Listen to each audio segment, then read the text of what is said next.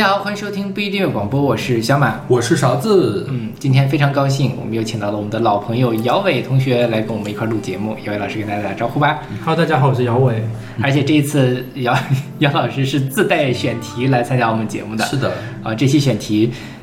有点难理解，一会儿我们再来 仔细的说一下。然后在开始之前，先来宣传我们各种平台。我们一个微信公众号叫做不一定 FM，大家可以在上面找到乐评推送、音乐随机场，还有每期节目的歌单。在每个推送的后面都会有邵老师的个人微信号，可以通过那个加他的好友加入我们的听友群。我们一个网站叫做必定点 me，也就是必定的全拼点 me，大家可以在上面找到使用泛用型播客客户端订阅我们节目的方法。另外呢，我们终于回归回归了常规节目，就是本期节目我们终于有选歌嘉宾了。如果你想参加选歌嘉宾这个企划的话，也加入我们的听友群。那么我们所有的歌曲都是由选歌嘉宾和主播独立选出的，我们主播会按照我们的喜好为每一首歌来打分。对，然后这一期节目的主题叫什么来着？山妖海怪，对，这是呃姚伟老师选的题目，你给我们介绍一下为什么这是什么意思？然后你为什么会选一个这样的题目？呃，我现在后来看到大家所有的选歌之后，忽然发现跟我原来想象的对，就是有点有点难出入解。。对我拿到这个题目的时候，我懵了，嗯然后我当然反正最后。呃，邵老师还贴心了，写了一段解释的话嘛。嗯但说实话，那段也挺暧昧的，我也是也跟搞不太懂，所以就按照我的理解去选了一些。那那你一开始是怎么考虑这个的呢？你一开始设想中是什么样子？我因为小时候就是很喜欢那个《封神演义》啊这些故事，然后一些后来就是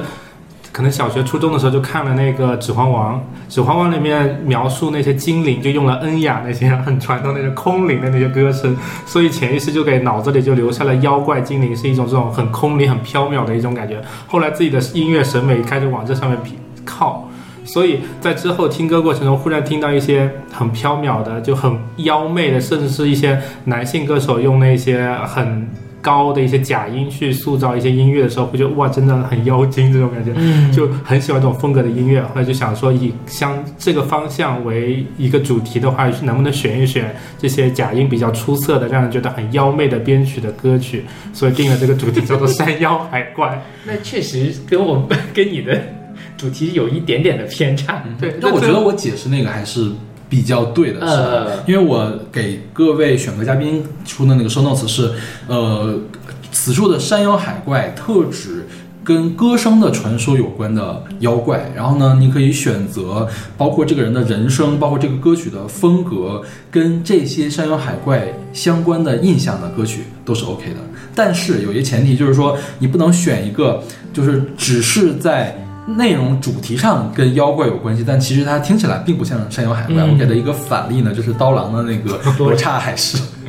当然，我也加了一个括号说，如果你觉得刀郎的声音跟我们某一种传说里的唱歌的妖怪是比较相近的，会让你想到了他，你当然也可以选他。但是我相信大多数人都不是往这么想的。是的，是的，就是它确实不是太太好理解。然后这期节目我们是我们三个人每人选了四首歌，就我们两期节目我们三个人每人选了四首歌，然后阿丽老师选了两首歌，然后找了两位嘉宾每人选了一首歌，可以大家看所有人对妖怪的理解都不都不一样，很不一样。对，呃，然后今天的第一首歌是来自小娟和山谷里的居民的小白船，是出自二零零九年的一个合集《红色推土机》。然后这首歌是我选的。嗯，首先你们可以给这首歌打一下分，然后也可以跟打一下你觉得这个跟你理解的山妖海怪的相似度的给一个评价。嗯我觉得它比较宁静，嗯然后我我自己打分，我可能打到 B，嗯嗯。，OK，但是跟你想象的还是有一点不太一样，是吧？如果没有那部电视剧的话，我可能 可能不会往那上面靠，我可能还是比较宁静的乡间的那种意象在脑子里。啊但是如果有那个电视剧在那个氛围，特别是它那个片头的那个动画该把往上靠的话，确实有点鬼魅，有点让人害怕的感觉。OK，嗯邵老师呢？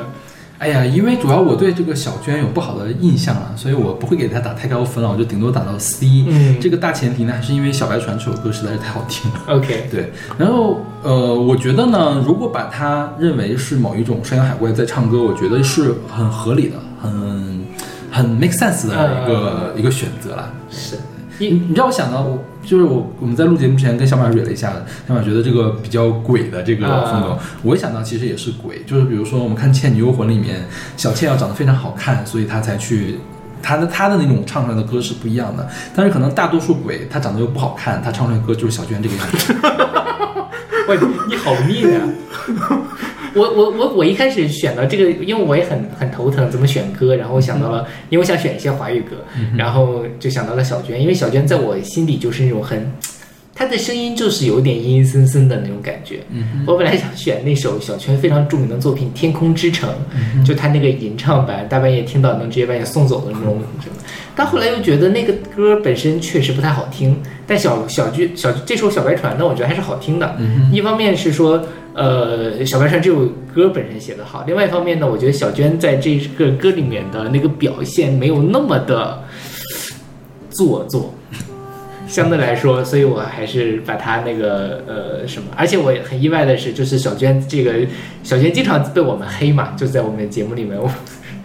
我们俩都没有很喜欢小娟，但没有想到有一期节目小娟还可以来开场，所以说实话，我觉得小娟她不像鬼，她更像一个散仙那种感觉。呃她给自己打造的人设也是散仙的那个人设，白衣飘飘，然后像陶渊明一样找个小锄头在那儿锄地，就是呃音乐李子柒对这种感觉对对对对，是吧是是是，所以我觉得她还是更偏向地仙的那种、啊那种感觉，对是。当然要加引号了。然后这这首歌是出自这个《红色推土机》这张合集，它是当年周云鹏发起的一个呃救助贫困盲童就失明儿童的一个活动，然后他请了好多国内的民谣歌手来呃制作这个童谣的专辑，包括小娟，包括很多其他的什么钟立风啊什么的，反正很很多很多人十十来首歌。然后这首《小白船》它我很意外，它是一首朝鲜童谣。嗯哼，我一直以为它是一个，呃，类似于五六十年代创作的这个中国的童谣，但没想到它是一九二四年的时候，一个韩韩国作曲家叫尹克荣来，呃，创作的。然后是一九五零年的时候，一个少年宫的一个呃工作人员说，觉得这首歌挺适合改编成中国童谣的，然后就把它那个翻译过来，然后也改了一下歌词。它的原本是说是它来去纪念自己去世的姐夫。然后来记录他自己失去亲人的这样的一种寂寞的感觉。同时，因为那时候也是日本入侵朝鲜，所以他呃，这个尹克荣大概三十年代的时候就去东北教书，一直到朝鲜解放他才呃回国。所以是那种的，所以这首歌就显得比较的阴森。嗯哼，对我觉得也是合理的，因为它本身可能就不是一个很欢快的一个童谣。那他后来用在隐隐秘的角落里，我觉得这么一想还是挺妙的。这歌的气质确实挺挺挺奇怪的一首歌。因为说实话，我在《隐秘同隐秘的角落》之前没有觉得这首歌阴森，嗯这歌也是小学的时候会学的歌。哦，你们会学啊？我没听过这首歌之前。然，后，然后包括那个上海复兴方案，嗯他们的那张童谣专辑里面，专门请张乐唱了一个无伴奏的这个版本，清唱的这个版本。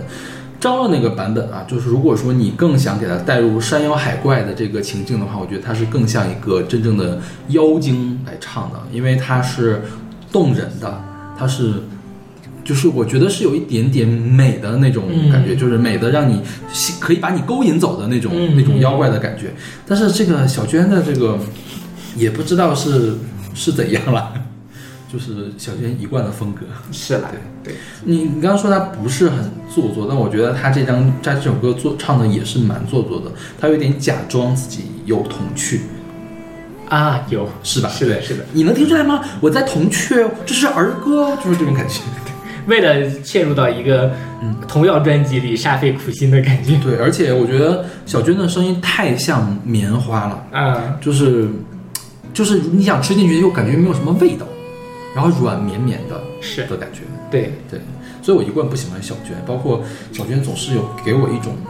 她想要附庸风雅的感觉。对就就再来鞭尸一下刚才说的那个，就是我们在录节目开始之前说的一个小娟上一张专辑吧，她的最后一首歌叫做《C 大调前奏曲与赋格》。那这个 C 大调前奏曲是什么呢？是巴赫的十二平均律里面最最耳熟能详的一首曲子。后来呢，这个古诺拿这个 C 大调前奏曲去做了伴奏，来唱了圣母颂。结果呢，那首小娟的 C 大调前奏曲和副歌是小娟在那里唱圣母颂。嗯但是它起了个名字叫 C 大调前奏曲与副歌。前奏曲和副歌是两首曲子，嗯前奏曲被用来做伴奏，副歌呢是后面另外一首曲子，它根本这个歌里面压根儿就没有出现副歌的那个元素，也不知道它是怎么附会上这个前奏曲与赋格这个名字的。但是呢，赋格这个词听起来就很有逼格，是对，所以小娟呢就要把它当做她自己的歌曲的名字，然后呢忽悠忽悠不知道的人。当然，我有一个很善良的推断，就是圣母颂这个名字不太好出版，所以她要换一个名字。她可以唱阿维玛玛玛利亚，那个是吧？也是啦。有什么不好出版的呀？这个古典音乐一直在出版的呀，就是古典名曲啊。OK，那我们来听这首来自小娟和山谷里居民的小白船。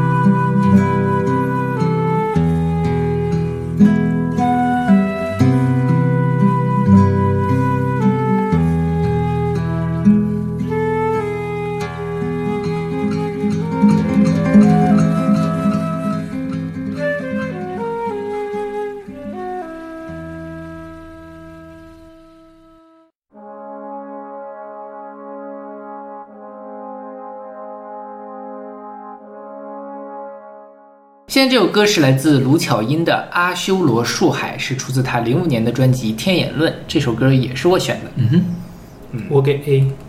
我也会给 A。OK 这歌是蛮好的。嗯，就是在录就做这期节目的时候，我才意外的发现，原来卢巧音在九十年代居然是一个地下歌手。啊，我之前以为她是那种唱好心好心分手手的那种，就是巴乐歌手。嗯，后来原来她这样这个歌的 MV 里面，我就乍一眼看过去，我还以为是杨乃文 OK，那种感觉。对，他独立气质非常的重。其实他最著名的其实是那首《垃圾》嘛，嗯哼，然后也也很很出名。然后他这张专辑是零五年发行的，被称作自杀专辑，并不是因为这张专辑的概念是教导人自杀，而是这张毫不考虑市场的专辑让卢晓英赔的非常的惨。对，这应该是她最近一张录音室专辑。对她后面就没有发过录音室专辑。但这张专辑也被很多人认为是一张神专，就是因为概念非常的完整。然后他《天眼论》嘛，其实就是呃通过他的第一张专辑，第一首歌叫做《露西》，就是当初发现的那个非洲的那个类似于最早的人类的那个什么第一首歌，对对对，第一首歌，然后一直后面探讨什么战争啊、欲望啊、死亡啊这样的很很沉痛的这样的一些严肃的话题，然后里面也有很多的佛教的元素，比如说像这个阿修罗树海里面的阿修罗，其实就是呃佛教里面的，之前我们也也也提到过的一个呃类似于战神呐、或者是的这样的一个概念。然后它这个树海呢，又是说它其实取的是日本的那个什么自杀的自杀森林青青木原树海的一个概念，就是反正也是很压抑，大家去那个里面都是去自杀的，然后就是用这样的首歌来表达他对于呃人的这种什么好斗啊，然后互相妒忌啊，然后最后一块儿导向死亡的这种思考吧。嗯嗯，反正挺复杂的一首歌。嗯嗯。所以这歌是让你怎么想到跟山妖海怪有关系？我觉得卢巧音的气质其实是很，呃，邪邪魅的。嗯哼，对，因为我本来想选有一些华语大家都能想到的，呃，苏运莹啊，然后棋子坦呐、我觉得如果你要是他说他是精灵啊、山妖啊，我觉得也也 OK。但是我觉得那个，因为我们都选选过很多他们的歌了，所以这次我就本来我是想选，呃，一个叫胡贝卫的歌手，嗯就是当年香港九十年代的一个歌手，他是。跟刘以达出来的对对对嗯对，但因为我们后面又要录的那期节目，正好我又有要又要选刘以达，我心想一张专辑选两首歌有点什么，然后我就想说，OK，当年那个胡贝卫被称作是小王妃嘛，卢小英刚出道的时候也被称作是小王妃，嗯天哪，小王妃好多呀！是，而且你能感受到，尤其他们早期的专辑，呃，尤其是胡贝卫有很多模仿王菲的成分在里面，就影响了什么，而且他们都是那种很很很很奇，有就是有一点奇怪，没有那么流行，然后独立气质很重，而且它的话题又是这种呃关于生死啊，关于这种就是哲学的命题，再加上它这个叫做什么呃阿修罗树海嘛，那树海就感觉是一个在树山腰树林里的妖精这样的一个概念，所以就把它选进来了。OK，啊，我觉得那个卢巧音的音色，她也挺飘然，挺抽身事外的。她虽然说在唱大家众生的互相的争夺资源的、互相残杀的这种一种没有硝烟的战争，但又感觉他像是那种在旁边冷眼旁观的那种树精的那种感觉。对对对对是嗯，对而且我感觉他自己唱自己的歌曲，他的音色都会比较往收敛，嗯就会造成一种比较空旷的感觉。像那个垃圾也是，就会弄得自身就是把自身缩小，把周围的氛围扩大，就很容易把大家拉进他的那个情绪里。是，嗯哼，就是对我就是姚伟刚刚说这个，我觉得他这首歌歌就是用一个打散调的人声，就是我们平常听的歌的声音是聚拢在一块儿的，他这个歌故意打散调，他用的应该是多轨重叠，就是录了好多轨，然后每一张每一轨呢，他去演唱的方式都不一样，然后就好像是让这个歌变得非常的碎片化，然后再加一些失真的这种特效上去，然后就感觉他是若即若离的在那里去演唱。包括他后来他的编曲，比如他第一次在歌里面提现提到战场的时候，他那个摇滚的电吉他就出现了。然后第一次提到战争这个词的时候，整个弦乐铺陈上来，然后一个特别宏大的一个东西起来的，所以是层层递进的。然后在整个的过程中都有一个就是那个单音伴奏在那里，然后而且是那种小调式的这个和弦嘛，我觉得会在渲染一种不安的这个情绪，就是都从各个的侧面来反映这一首歌是非常令人不安的一首歌曲，因为他要讲内心的矛盾，然后讲无休止的战争，他要看穿这些事情，他要像一个神灵一样看穿这个事情，是感觉。嗯。OK，那我们来听这首来自卢巧音的《阿修罗树海》。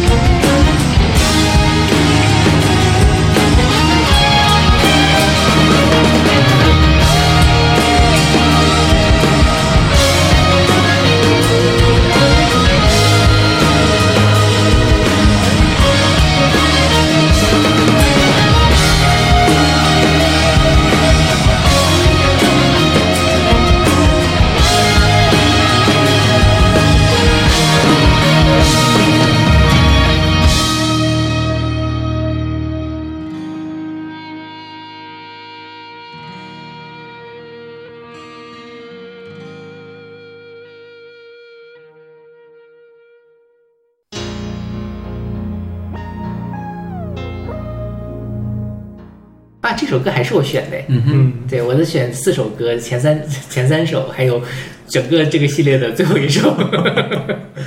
这首歌是来自何静的《镜花缘》，是一个 remix 的版本，是出自他一九九九年的专辑《北京 Calling》。嗯，啊，北京来电，对，嗯你们的打分是，这首我给 B 的，嗯，但是它跟 A 黑鸭子那首听感上面会让我感觉更加的顺一些。这首编曲更好，哦但是总感觉跟那首比起来有点就是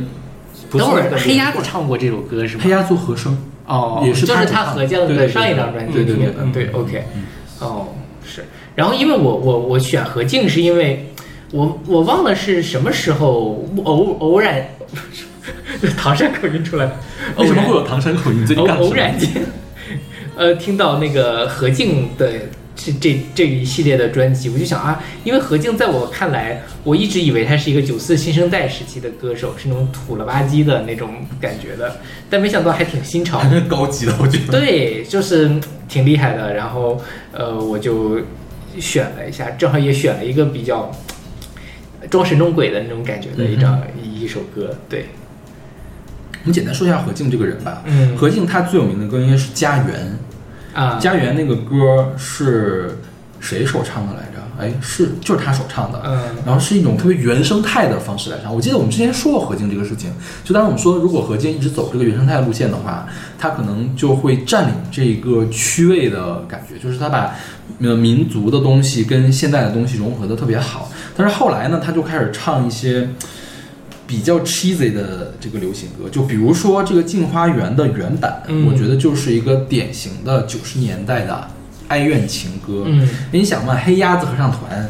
后面呢还有一些这个副 副歌的地方就唱的特别的大气。你想象一下毛阿敏他们唱的那种感觉，就是就是那种感觉，听起来更加像九十年代大陆歌曲，听起来更加的哀怨，然后也听起来更加的安静。当然我没有听过《北京 caling》这张专辑啊，但是听了《北京 caling》这张专辑的，尤其是听了《清华园》的这个版本之后，你会发现它跟原来的那个原版几乎是一个脱胎换骨的这个改变。因为最开始我们做这个《山羊海怪》的时候，我我我按照我的 show notes 来听你们所有选的歌嘛，听小马他们选的歌，我其实没有太理解为什么要选何静的这首歌，嗯我反而觉得黑鸭子合唱团那个原始版本听起来更像《山羊海怪》，因为一开始有一段吟唱，嗯啊，就是你能想象到吧？九十年代大流行歌曲那种吟唱啊，对，那个更像更像是一个鬼啊，或者是一个妖怪啊在叫的感觉。但是如果你再仔细的去听这个 remix 版本，就发现他会用更加凛冽的一种情分，呃，那个氛围，嗯把这个事情重新重构了一下。他上来就是钢琴，但是他那个钢琴是合成器做出来的钢琴，他他是刻意没有用原声钢琴去做，用了一个合成器的钢琴，就让这个东西变得更虚假、更更冷一些的东西。我觉得这个更像什么？像一个赛博的山羊海怪。嗯，就有九十年代的那种赛博的感觉了。然后整个的氛围都是，嗯如果你想象一下的话，它这个 MV 要怎么拍，就是九十年代的港剧特别喜欢拍的那种比较暗的，然后要抽帧。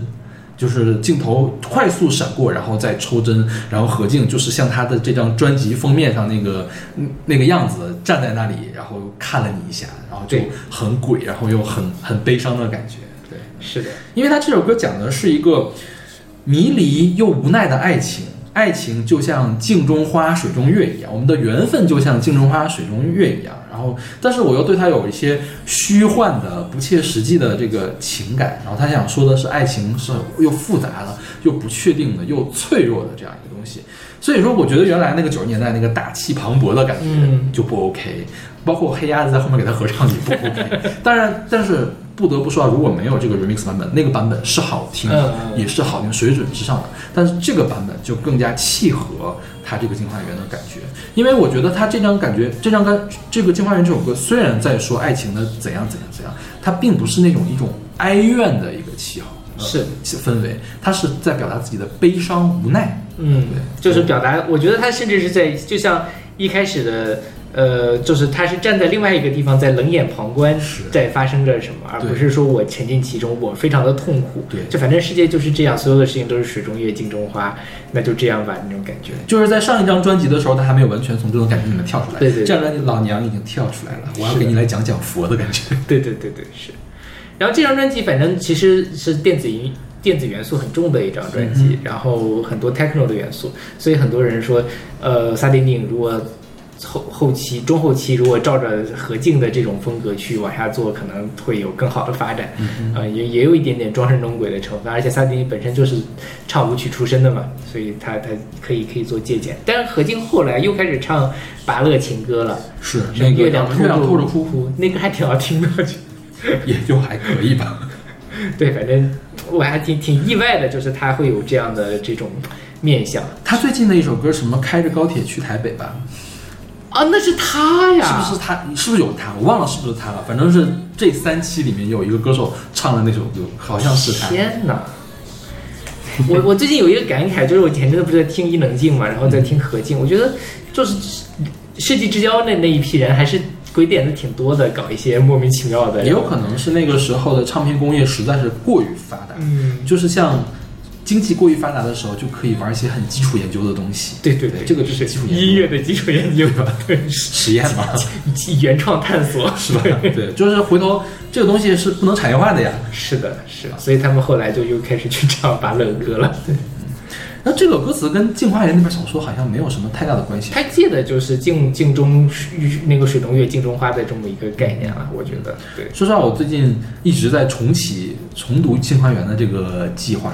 因为我之前应该就看到前五十回，就是他们那个游玩完了之后开始念诗之后我就不看了，然后就是反正也是每次都看一看就有点看不下去。我觉得前五十回是好看的，后五十回我也没有看完。嗯哼因为我当年买《镜花缘》特别逗，我是先我就只买到了上半本儿啊，还有上半本儿的，当当时是那个呃那种比较老的那种竖排的嘛，我去哦你还买竖排的，我的天呐！就买买旧书嘛。当年那个在内蒙古大学参加武力竞赛，零八年的时候买了，只买了上半本，然后就看完了，觉得很好看。嗯后来大概是大二大三的时候，在豆瓣书店买到了下半本，嗯而且正好一般如果它是两两本在一起，它不会拆开。儿卖是吧？对，不会拆给你卖，但是它只有下半本。但是买回去就觉得哇，好无聊，现在不不不不知道在干嘛，就是感觉他突然诗性大发，想要展示说啊，这个老子都会写的那种感觉，而且写的其实也不咋地，反正就觉得挺挺没劲的。后来看完，对。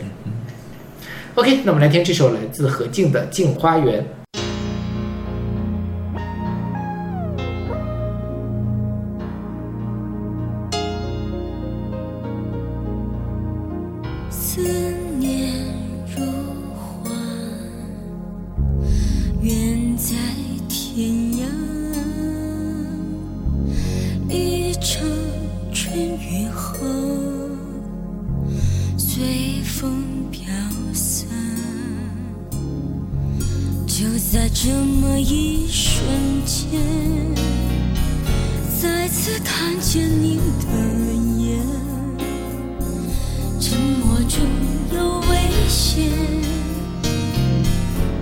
记忆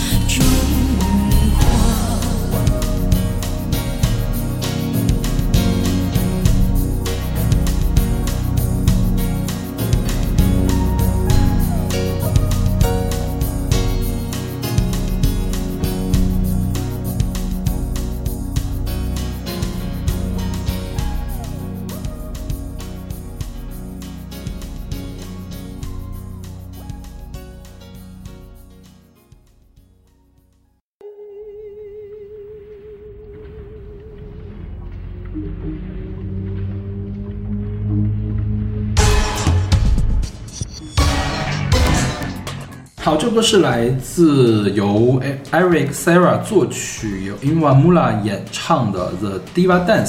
是一个电影叫《第五元素》的呃原声带。嗯哼，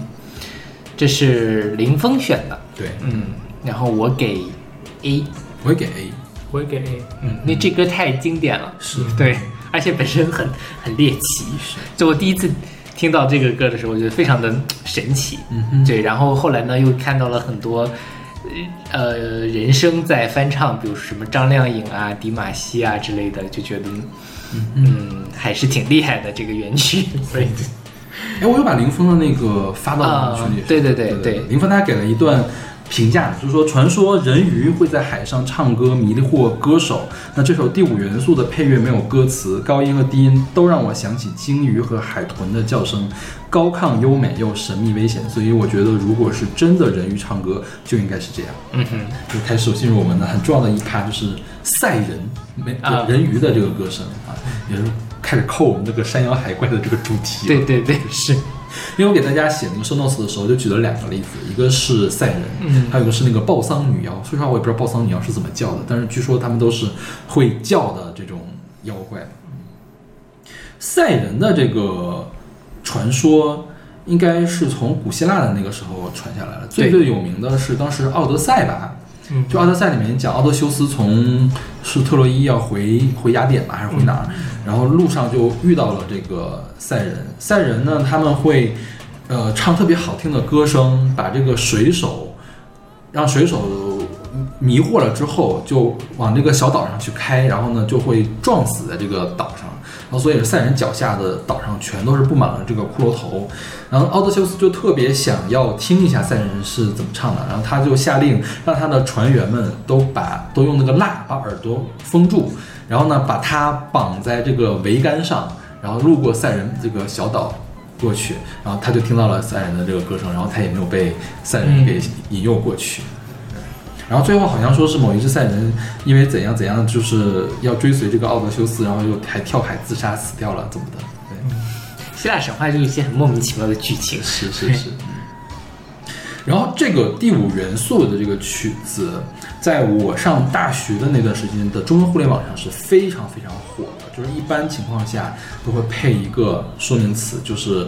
电脑模拟人生的最高水准。嗯对，因为你听前面的话，其实听不出来，会觉得这是一个真人在唱，但是后面那个低音的部分有有明显的这种电脑的这个痕迹在啊。我觉得这个是这个 Eric Serra 故意的，他自己也说呢，就是说我当时写的时候就故意写了一些。跳跃性很强的这个音，然后找来这个伊万穆拉，伊万穆拉是一个阿尔阿尔及利亚的吧？对阿尔及利亚的一个抒情女高音，唱歌剧的抒情女高音，因为它这个曲子的前面就是这个这第五元素里面的一个外星的歌歌剧歌剧演唱家在唱这个多彩尼蒂创作的叫什么拉美莫尔的路奇亚的一段叫那柔和的声音，包括这个原声带的上一首歌。就是纳柔和声的声音的那个欧美，就歌歌剧的那个美声唱法的声音，到这一步突然变成了 diva dance，就是这个舞女舞女之舞是吧？天后之舞，嗯，歌呃歌后之舞，然后就开始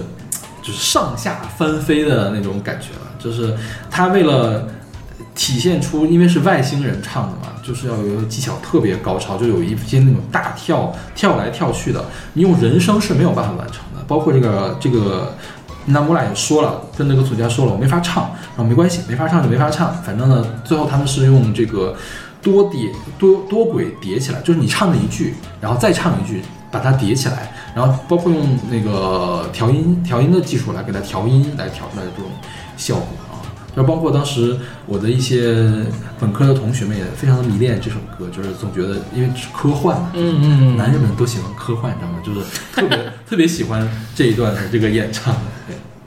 但是我我一直没有看过这个电影，你们都没有看过这这个电影是吧？没有看 OK，嗯但我其实说个题外话，我对这首歌的印象是零六零七年的时候，那时候教授易小星特别火，有很多的个人的视频，啊然后它里面就会出现李宇春大战红红孩儿什么的，然后李宇春出来就会唱这首歌，把玻璃杯震碎的那种桥段。OK，，Well，是教授一小心干的事情啊。而且什么来着？他们叫天万和天宜，哦，万和天宜，对对，那时候他还是自己一个独立的 UP 主，就是带一个自己画的一个纸面具，然后在那里拿着一个枕头在那里。而且我觉得不仅是就教会小新做出来的事情，这也是那个时代才会做出来的事情。是的你现在再想想，也做这样的一个视频，啊天哪，就会被骂死，然后骂到退网。是。你想一下，当时李宇春的粉丝应该就是全网最强大的粉丝团体，对，但是就是很多人是可以站起来去跟他们对抗的，但现在的话估计就不行。是，OK，那我们听这首来自 Eric Serra 作曲 Ina Iwa Mula 演唱的《Diva Dance》。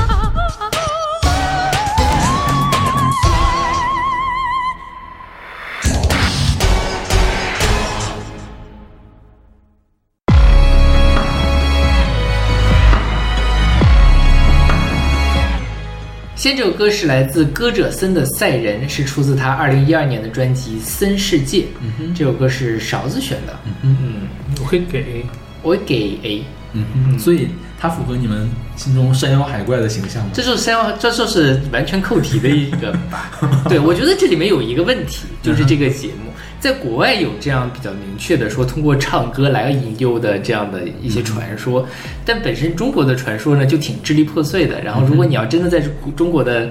呃神话传说里面找到赛人，或者找到像鲍三女妖这样的人，就没有对应的这种神话对对象是？是的，对，所以就这个也是，呃，你看中国人要是真的像狭义的山妖海怪，也会唱赛人这样的故事，对，这个当年歌子生出道的时候，我在想，这个就是另外一个萨顶顶，啊他们的路线都是一模一样的。呃，这个歌子生的原名叫徐阳，他得到了第十届 CCTV 全国青年歌手大电视大赛通俗组金奖。当时他唱的歌曲叫做《雅鲁藏布大峡谷》，《雅鲁藏布大峡谷》是何训田创作的一首歌，它的原唱是九九年的时候，还是呃川音的学生的谭维维。嗯啊，OK，对，然后呢，现在你在 B 站上可以找到一个谭维维版本，就是所有的评论都说还是谭维维唱的好听。呃，事实上也是这样，因为毕竟谭维维那是个录音室的版本，嗯你现在能找到徐阳的版本都是他现场的版本，是有瑕疵的啊。包括后面很多年以来，应该说有两三届吧，都会有人去唱这个《阳光嗯大峡谷》，都没有谭维维的那个录音室版本唱的好听。OK，也就是说，谭维维其实一开始也是走那种原生态的这种学院派的路线，对对对，其实徐阳跟周鹏就是跟三点不一样，就是周鹏原来一开始是上来就开始唱那种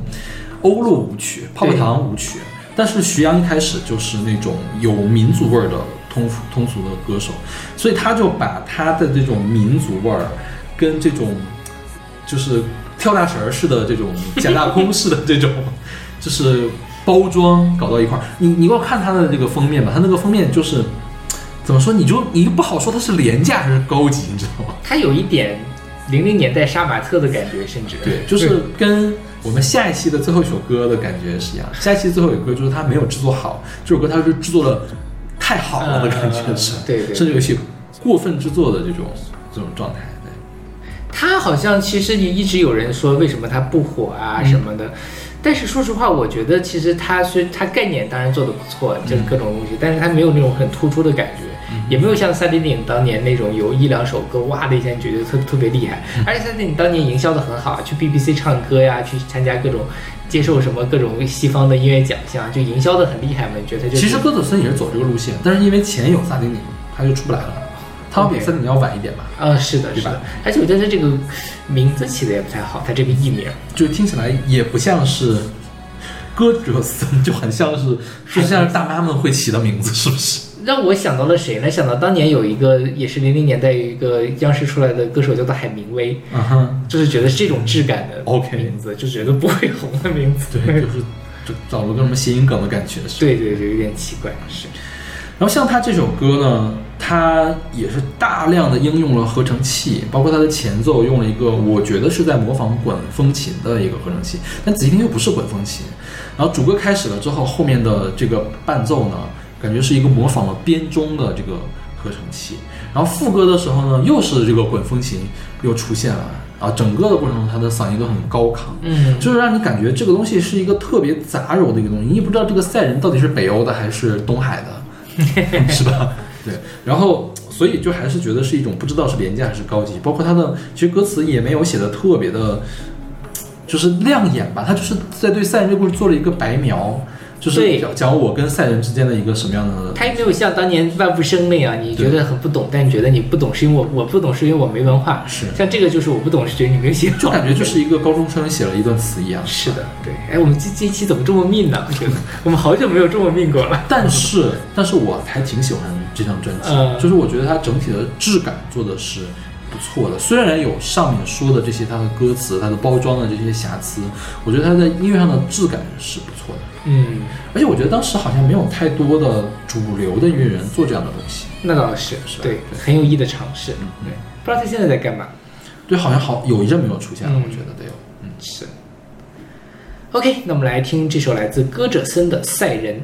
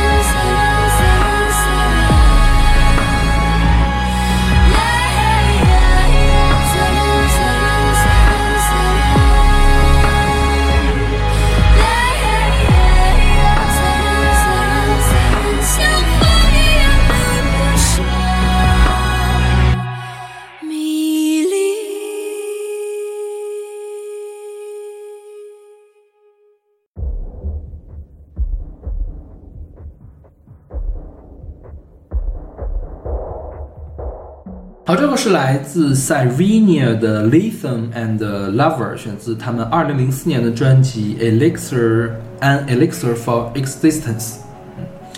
这个 Cyrenia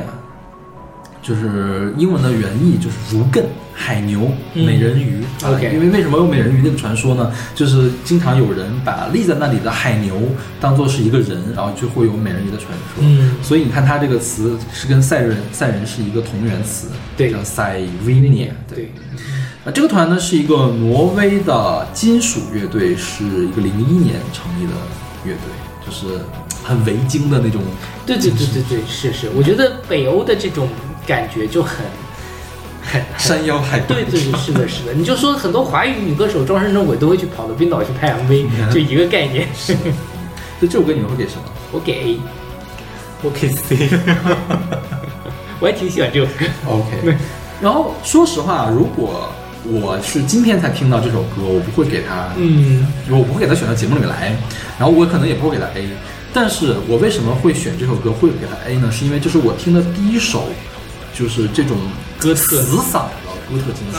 因为之前我听过 Evanescence，我为什么会听这个团 Syren Syrenia？是因为我听了 Evanescence，我觉得哥特金属中他那个样子就是特别精美的女生，就像或者那个 Nightwish 那种夜愿的那种特别精美的女生。但其实大部分唱金属的这种都长发飘飘的大哥哥们。包括这个这个他们的核心成员叫什么 Mountain Villain 的，也是一个长发飘飘、黄金发飘飘的大哥哥啊，胖胖哥哥还是个对，啊就是那个死嗓的那个声音的来源啊，就是他们大部分都是这个样子。说实话，我一开始听的时候真的是有一点点不能接受，但是呢，就是耐不住，这是我第一个听的，然后会听的比较多的。我下了他们的下载了他们当时很多的专辑，会听的比较多，然后这是我比较喜欢听的一，因为它中间的那段女声。真的是很摄人心魄的，尤其是在你前面听那个大哥哥的啊啊啊这样喊了半天之后，终于开始有一个女生说：“我是你的灵药，我要解救你，我就是你的，我就是你的情人。”就会觉得感觉很不一样，你就这时候就能理解到为什么赛人可以吸引住那些航海的船手们，因为你在海上遇到那么多的风暴，终于有一个美妙的歌声吸引你的时候，你会不由自主的往那边靠对过去。是的，是的。然后这首歌歌名它是那个那个词叫 “listen”，就是锂。嗯为什么会有锂呢？就是一般有精神相关的药物里面都会用锂盐，嗯所以说这个 “listen” 就是我是你的精神灵药啊，这种感觉。就是能治好你的对精像很多摇滚乐手，他们都会有跟 “listen” 相关的歌，包包括那个谁，呃，Nirvana 也有一首歌叫就叫 lithium 吧，嗯就是你看跟精神精神病什么的就有关系了。OK，嗯这首歌的歌词讲的，我觉得是一种一种心中的恶魔外化出来。那个长发哥哥就是一种外化出来的恶魔，然后他是负面情绪、负面思想的这种代表。然后呢，整个歌展现的就是这种正面和负面的这种对抗，嗯但是感觉好像是所有的正面天使的那一面都是灵光一闪，最后还是被这种负面的情绪给压下去了，对对对给包裹起来了。这个就是大多数金属乐团会有的主题，就是他们就是很负面，是是吧？是，你总不能唱拿这种腔调去唱小白船吧？是的，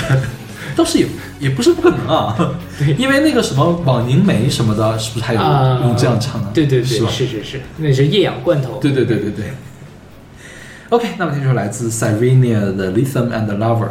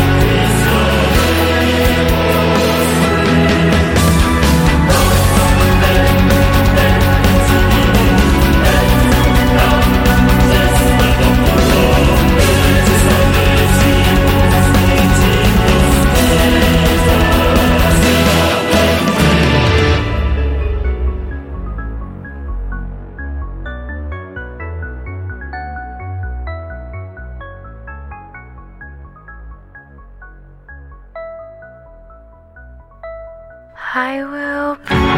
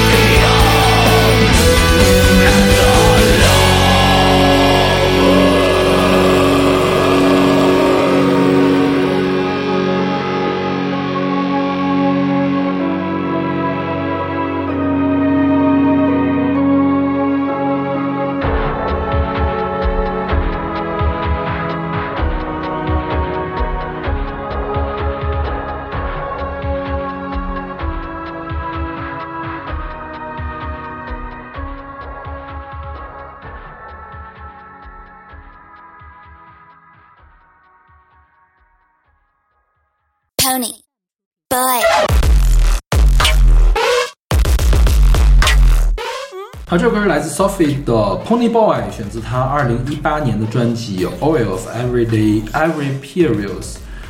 Uninsights》，是吧？嗯，这歌是阿丽选的，这个我给 A。对，从音乐上讲我给 A 啦，我给 B。但是从山妖海怪这个角度上，我十分想让阿丽给我们解释一下，他为什么是山妖海怪，我们要不要请他出来解释一下？来客串一下吧。嗯，到时候要讲。让我们来，让我们来欢迎阿丽老师来客串的阿丽老师对。对，你为什么要选这首歌呢？这首歌是 Pony Boy，呃，Sophia 她是一个跨性别嗯哼，的一个那个歌手，然后 transgender 嘛，然后她的声音我觉得有一种雌雄同体的感觉。嗯哼，呃，她的声音在里面处理的有时候鬼魅，但有时候你又觉得他是一个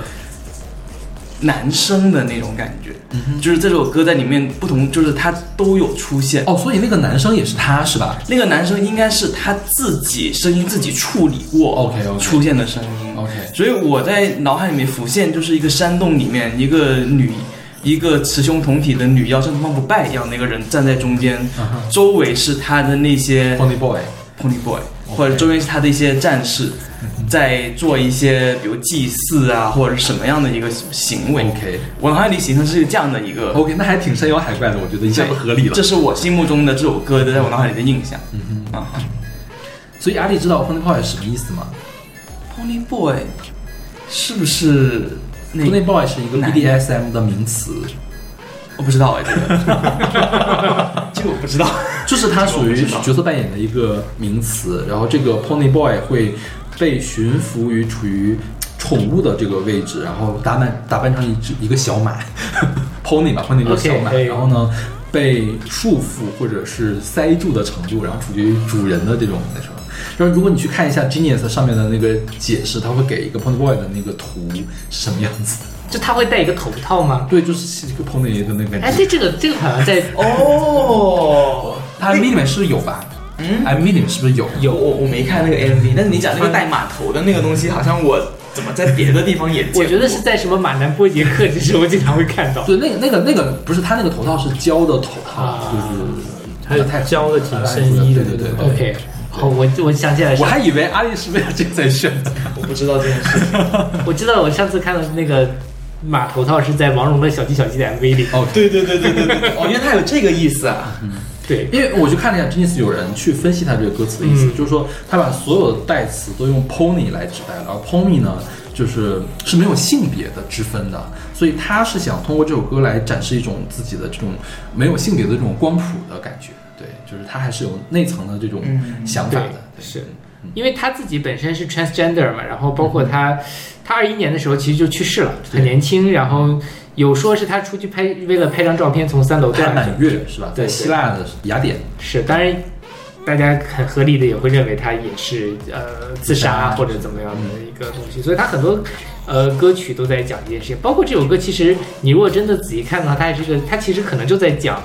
BDSM 的这样的一个过程，是他跟他的他的他的 MV 就是 exactly 在讲这个过程。OK 好吧，这还挺挺好玩的，大家可以去自己体会一下。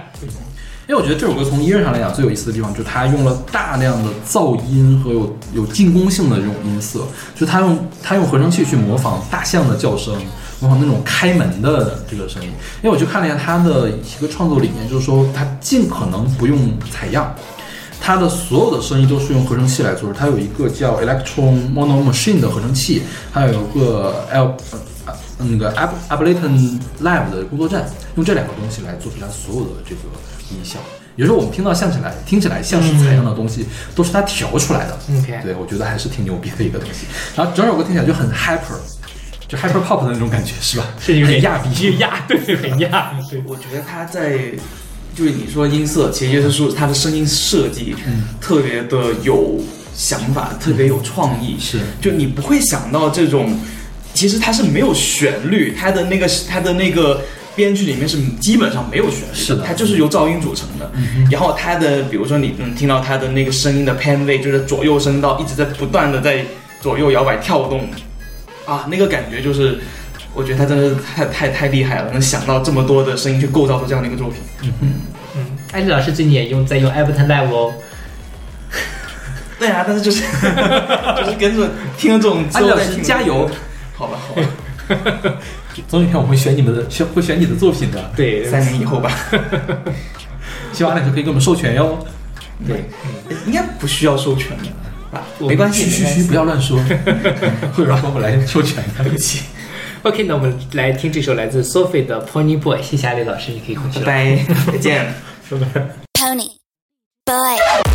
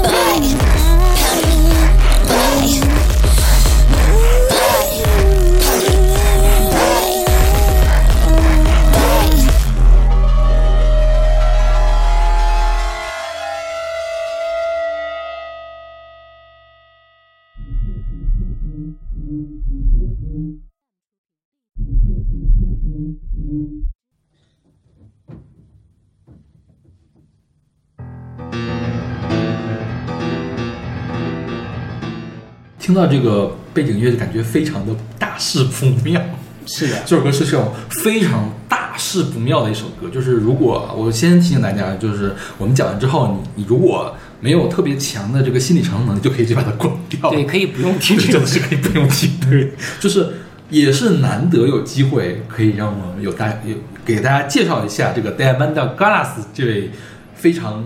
呃厉害的声乐艺术家。是的，对嗯，这个是来自 Diamanda Galas 的《The Thrill Is Gone》，是一个现场的版本，选自他一九九八年的现场专辑《My Meditation and Prayer》。嗯哼，这歌是勺子选的、嗯啊，我给 A。这个我很难听，但我觉得姚伟很喜欢听这首歌。不是，我是喜欢跟喜欢听那个他另外一首叫做《I Am Dreamer》，Dreamer，对，就是更喜欢那一首。这首我觉得听的太痛苦了。那就是 E 了，应该是。我觉得也是。那这首歌呢，你们觉得跟山妖海怪有联系吗？我觉得有啊，因为我觉得，我觉得啊，就是我为什么会选这首歌？我觉得大家在通常在做艺术创作也好的，或者是怎样想象的时候也好，总会把山妖海怪的歌声想的跟人的歌声是一样的。但我觉得人家山羊海怪为什么非得唱你对你人的审美的歌声呢？我觉得真正的山羊海怪唱出来的歌就应该是这个样子的，就是他并不是为了让你觉得好听而才给你唱的，除非他是像赛人一样，他要勾引你。对，是吧？但是他开心的时候，他唱的歌应该就是这种肆无忌惮的，呃，说他有调也有调，说他没调也没调的这种感觉。是啦，那这个 Diamond Galas 是一个美国的乐家，他应该是一个啊，他的母亲是希腊裔，他的父亲是埃及裔，可能他是有这个中东那边的那个西亚北非的这个血统的，对。然后，嗯、有很多评价来评论他的这种人生实验，就是说能够产生最令人不安的恐怖的声音，然后是一个审美的革命者，也是世界所有受害者的哀悼者，是一个冒险的、诚实的、有承诺的使者。就我觉得这些评价都很中肯，就是他，因为他从小就学习钢琴，因为我们现在听到他这个背景，除了钢琴就是他在演唱嘛，这钢琴都是他自己弹，他的钢琴水平很高，然后他会拉大提琴，会拉小提琴。他十四岁的时候就跟随他的父亲一块儿去演奏希腊和阿拉伯的音乐，然后他的父亲就觉得，就是你弹钢琴很好，学音乐很好，但是你不能唱歌。那个 cheesy 的那些歌都是那些白鬼们唱的，白人们才会唱那个歌。但是他呢，还是对歌唱很有兴趣，所以他就学了唱歌，然后呃，学了他是学了歌剧相关的事情，但是他本科的专业是生物化学，哦他是做免疫学和血液学方向的。哦嗯对，好厉害啊！然后研究生的时候开始学习音乐，就是做歌剧相关的研究，所以从那个时候开始，他就一直做，呃，做一些歌剧音乐，然后做一些人生实验。我记得我们之前讲华晨宇那一期的时候专门讲过，就是人生实验不是什么人都可以做的，就是需要你的嗓子特别的好。你要是 Beer，你随口说个话，你也是人生实验。嗯你要是 Diamond Galas，你随口说话，你也是人生实验，因为它有四个八度的这种音域，其实是很宽了，一般人是到不了的这种感觉啊。然后你你可以去找一下他从一开始到现在的这个专辑，所有的封面跟他的这个专辑的唱法都是一以贯之的，就是能够产生最令人不安的恐怖的声音感觉。他的那个封面也是挺吓人的，嗯有的封面，因为他本身还是一个做世界艺术艺术的人，他做很多这样的东西。当然，他一一边在做这种比较吓人的东西，但其实他又是一个一直在做慈善的人，应该是一直在治愈艾滋病相关的事情。各方面权益吧。嗯，对，嗯。然后我们说一下这首歌吧，这首歌叫做《The Thrill Thrill Is Gone》，是一首布鲁斯的标准曲，啊、早在一九五一年的时候就首次发表，啊这歌是不是他原唱？不是他原唱，对，你可以去听一下 B B King，就是七零年的时候 B B King 翻唱了，是让他非常的火。然后 B B King 的这个版本排在滚石史上最伟大五百首歌曲的第一百八十三位啊，就是非常有名的一个曲子。然后你去看一下呢，就是这两首歌是有关系的，起码歌词是一样的。嗯然后呢，包括后面唱的时候呢，也是。呃，你隐隐约约能听到啦，就是原来的那个曲旋律是吧？对，但是我觉得是所有的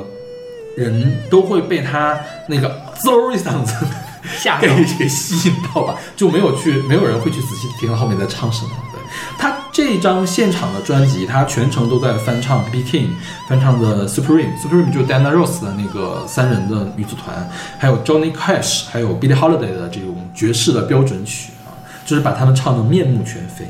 啊，当然你你你去听一下，他其实他最后一首歌唱的是 Gloom Sunday，就是忧伤的星期天嘛，啊。那首歌不是传说中让很多人自杀的那种对。那首歌，那首歌他就没有乱叫了，他就是也是在唱，但是你能听出来也不是原曲的那种唱，也是 Diamond Gallas 的那种唱，但是旋律是很明显的那种感觉。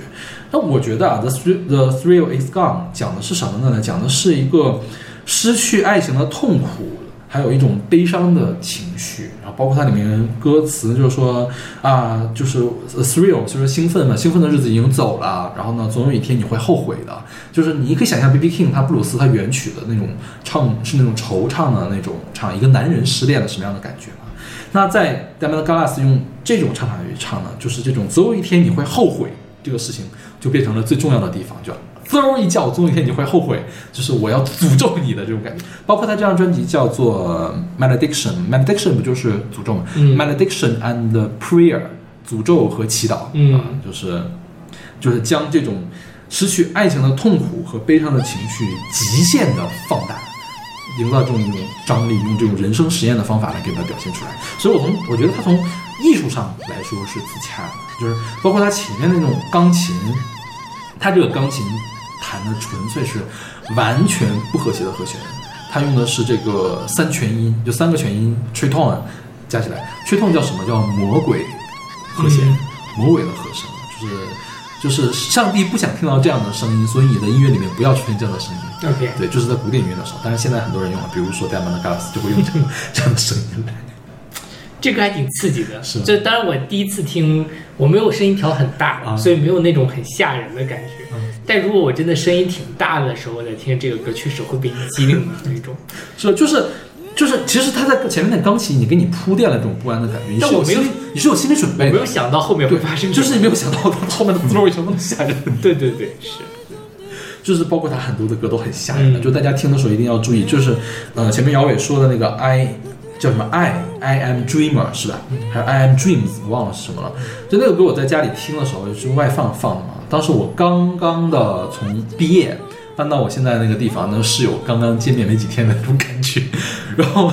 就直在放那个歌，过一会儿他们就跑替我敲门，你们你这屋发生什么事了吗？就是那种感觉。真的很吓人，我这个邻居是个神经病。真的很吓人。对，所以大家一会儿听的时候把它调调小音量。对，就大家一定要注意，他那个钢琴结束了之后，那个人声的一嗓子是挺吓人的。对。